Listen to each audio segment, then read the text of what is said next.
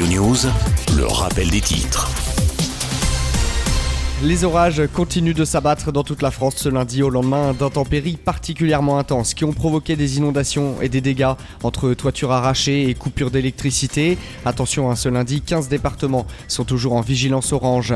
Après le tremblement de terre de magnitude 5,8 en Charente-Maritime et dans les Deux-Sèvres vendredi, 200 personnes doivent être relogées après des toitures effondrées et des fissures provoquées par la catastrophe. Le ministre de la Transition écologique Christophe Béchu rend aujourd'hui visite aux sinistrés. En bref, l'ultime épreuve du le grand oral débute aujourd'hui pour les 530 000 candidats. C'est seulement la deuxième fois que l'épreuve se tient dans des conditions normales après avoir été allégée en 2021 durant la crise du Covid. À l'étranger, la reconstruction de l'Ukraine sera au cœur de la conférence prévue à Londres mercredi et jeudi. Des responsables de plus de 60 pays et des centaines de dirigeants de grandes entreprises mondiales sont attendus sur place cette semaine. Enfin, sport et football, après sa victoire 3-0 contre Gibraltar vendredi, l'équipe de France est opposée à la Grèce ce soir au Stade de France dans la suite des qualifications à l'Euro 2024. Coup d'envoi à 20h45.